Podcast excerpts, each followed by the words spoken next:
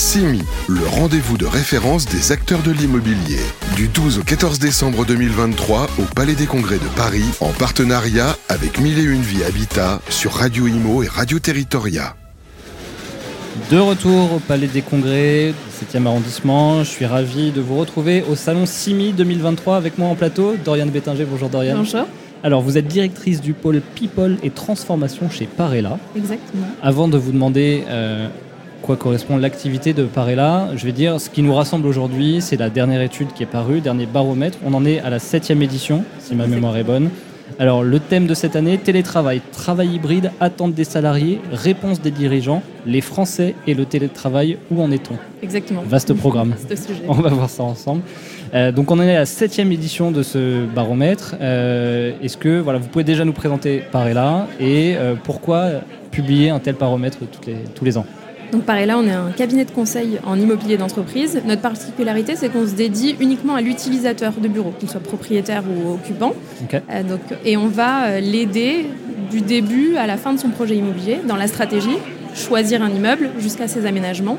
Et la particularité de mon équipe, c'est qu'on est centré sur l'évolution des modes de travail pour les conseiller, donc dans les meilleurs euh, Pour choix. comprendre quel Exactement. type d'aménagement euh, conviendra le mieux à leurs besoins. Oui. Et pour ce faire, il nous fallait un petit peu de matière. Ouais. Donc, euh, certes, on se nourrit des expériences qu'on peut voir dans les sujets, mais on voulait un peu de matière tangible. Donc, ça fait sept ans qu'on mène ce baromètre, deux ans avec le CSA Research, et on interview des dirigeants, donc euh, 300 dirigeants, 500 collaborateurs, France entière, qui nous donnent une vision du télétravail, des aménagements et collaborateurs de leurs attentes, en tout cas de l'immobilier. Et tout type d'entreprise? Tout type d'entreprise. D'accord, pas que de la PME. On est Non, tout type d'entreprise, plus de 50 salariés. D'accord, ok. Euh, alors, le, le télétravail, c'est un thème qui revient souvent cette année parce que l'actualité euh, nous y renvoie aussi. En 2020, euh, la France et le monde de l'entreprise ont connu une crise sanitaire euh, qui nous a imposé le télétravail. Euh, D'un coup, on n'y était pas forcément préparé parce que contrairement aux pays anglo-saxons, ce n'est pas dans notre culture, forcément, le télétravail, on y reviendra euh, certainement. Euh, après euh, cette crise sanitaire, après les confinements, le télétravail est rentré dans les mœurs deux, trois jours par semaine en fonction des entreprises. Euh, voilà, comment, comment est-ce qu'il est pratiqué aujourd'hui? Par qui il est pratiqué? Qu'est-ce que vous voyez dans votre Mm. baromètre? C'est intéressant ce que, ce que vous dites parce qu'effectivement, on a observé juste en sortie de crise un télétravail qu'on appelle un peu nous réactionnel. Il Ouais. était, euh, bon, il, il faut le mettre. Oui, Donc sans, pas le sans réfléchir, Ouais. sont arrivés ensuite les accords Ouais. et chaque euh, euh, C'est vrai qu'au début RH, c'était flou, on n'avait pas d'accord. et- chaque RH s'est dit il faut que je négocie mes accords assez vite. Et là, ils se sont juste posé la question de deux ou trois jours. Et personne n'est allé effectivement plus loin. Ouais. Et on voit aujourd'hui, deux, trois ans après, en fait, les accords arrivent à échéance. Donc les RH vont devoir euh, soit les renégocier euh, ou les, les- les poursuivre. Et en fait, ils se posent la question est-ce qu'ils sont efficaces? Et c'est plus tellement la question des deux ou trois jours, mais la question revient de est-ce qu'on travaille efficacement Est-ce qu'on est performant? C'est des Ouais. questions qui n'avaient pas du tout été abordées euh, jusqu'alors. Et donc certains, euh, bah, certains dirigeants disent ah bah, je vais faire revenir tout le monde parce qu'on n'est pas performant. Et en fait, ils se trompent un petit peu de débat. Donc c'est ça qu'on voit en ce moment. C'est Ouais. plutôt des questionnements et certains sont prêts à arrêter ou se posent la question d'arrêter alors que le sujet, le sujet n'est pas là. C'est ça, c'est presque devenu dogmatique, on a l'impression, c'est pour ou contre le télétravail, alors qu'en fait il y a d'autres enjeux derrière.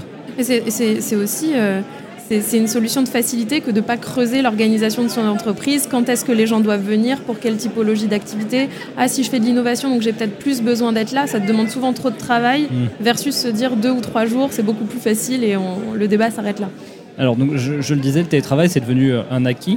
Euh, déjà, pour les jeunes générations, c'est vrai que maintenant, on est dans les aspirations. On dit, oui, moi, je veux du télétravail et je ne viendrai pas dans votre entreprise s'il n'y a pas C'est de une question qui télétravail. est posée en entretien Et euh, tout de suite, systématiquement. et, et avant la rémunération, c'est vraiment dans les, Dans le les package, attentes, ouais. Ouais, dans les attentes euh, encore plus qu'avant. Euh, et pourtant, on a l'impression que, euh, et ce qu'on abordait, le télétravail est de plus en plus contesté. Alors ça, ça vient, ce- mon analyse à moi, c'est que ça vient des États-Unis où on voit que dans la Silicon Valley, où ils sont partis à, à- à vo- volo sur le télétravail euh, en disant euh, Facebook, Amazon, euh, voilà, 5 jours par semaine, je vous les donne, travaillez d'où vous voulez, etc. Maintenant, on y revient. Et eux disent, OK, on revient au bureau. Parce qu'accessoirement, on paye des bureaux, donc revenez-y. C'est comme tous les sujets, bon, alors dès lors que ça fait la une euh, Ouais. et qu'un grand patron ou quelqu'un de médiatisé prend la parole sur le sujet, forcément ça, ça fait parler. Effectivement, sur les gros retours en arrière, c'est des personnes qui avaient fait des choix extrême. En fait, on, se dit que dans une semaine, dès lors que le télétravail est, supérieur à la présence au bureau, hmm. bah, effectivement, il y a, l'équilibre entre le lien social, il est, enfin, la balance, elle n'est pas tout à fait équilibrée. Et c'est souvent ces entreprises-là dont on entend parler, qui font la une des gros titres, mais pas, on ne parle pas beaucoup de celles qui ont un jour ou deux jours et où c'est devenu une routine euh, et qui fonctionne assez bien, à vrai dire. Et en termes d'aménagement mm. des espaces, qui est donc une de vos spécialités, comment est-ce que ça se passe quand on intègre cette notion de télétravail? Est-ce qu'on réfléchit mm. plus aux usages du coup? Alors, il est vrai que euh, le, Flex Office a connu un essor euh, incroyable suite au Covid parce que naturellement on s'est dit j'ai moins de personnes, je n'ai pas tout le monde tous les jours, donc je peux forcément réduire mes surfaces par le flex. On en est un peu revenu, ça ne veut pas dire que le flex office n'est plus là, c'est juste qu'il est pensé un petit peu différent. différemment, aussi parce qu'on a énormément d'entreprises qui sont en croissance, on ne s'en rend pas compte, et qui se rendent compte du, besoin d'avoir des espaces qui soient très flexibles. Aujourd'hui, on ne veut plus des bureaux figés en disant un tel s'installe ici, un tel s'installe ici. Je veux pouvoir me dire que mes espaces sont euh, mouvants. Et donc il y a ça, donc flex office qui fait quand même partie à 80% des projets immobiliers euh, franciliens en ce moment. Et puis de se dire, bah, je, vais penser ma journée selon des usages. Et une réunion de brainstorming sur une collection de textiles sera différente d'une salle de réunion d'un board, sera différente d'un one-to-one confidentialité pour du recrutement. Et ça, jusqu'avant, on avait des espaces très similaires. C'est juste que la taille était différente. Et là, on a pensé à, voilà, qu'est-ce que je vais y faire? Et donc, comment je vais toucher à la morphologie de cet espace?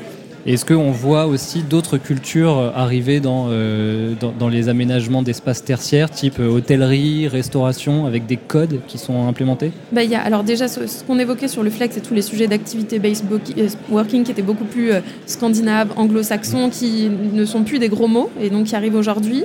Et donc le, sujet de l'hôtellerie et de l'hospitality, il y, a un nombre impressionnant d'office managers qui viennent du monde de l'hôtellerie, qui sont recrutés parce qu'ils ont travaillé parfois dans des grands hôtels, euh, parce que l'expérience d'un collaborateur, d'un visiteur, d'un partenaire, bah, elle commence euh, dès que j'ai passé la porte ou que j'ai voulu me garer dans le garage et il connaissait déjà ma plaque et euh, j'étais déjà suivi dès le début. Cette notion d'expérience que vous venez de nommer, c'est mm. quelque chose qui est assez récent dans la prise en compte de l'aménagement de, des espaces de travail? L'expérience client, l'expérience visiteur. Euh. Notamment, la, en fait, la personnalisation. On, pensait à l'expérience, mais le fait de la personnaliser en se disant il y a des différents points de contact dans une journée, euh, et pas forcément pour le collaborateur, aussi pour le visiteur et aussi pour la personne qui vient passer un entretien, parce qu'en marque employeur, c'est quelque chose de formidable.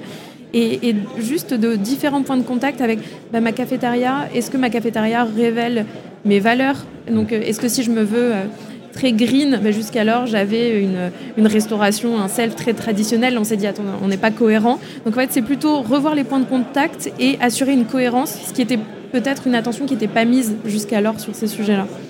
Alors, on l'a dit, euh, ce baromètre, c'est la septième édition.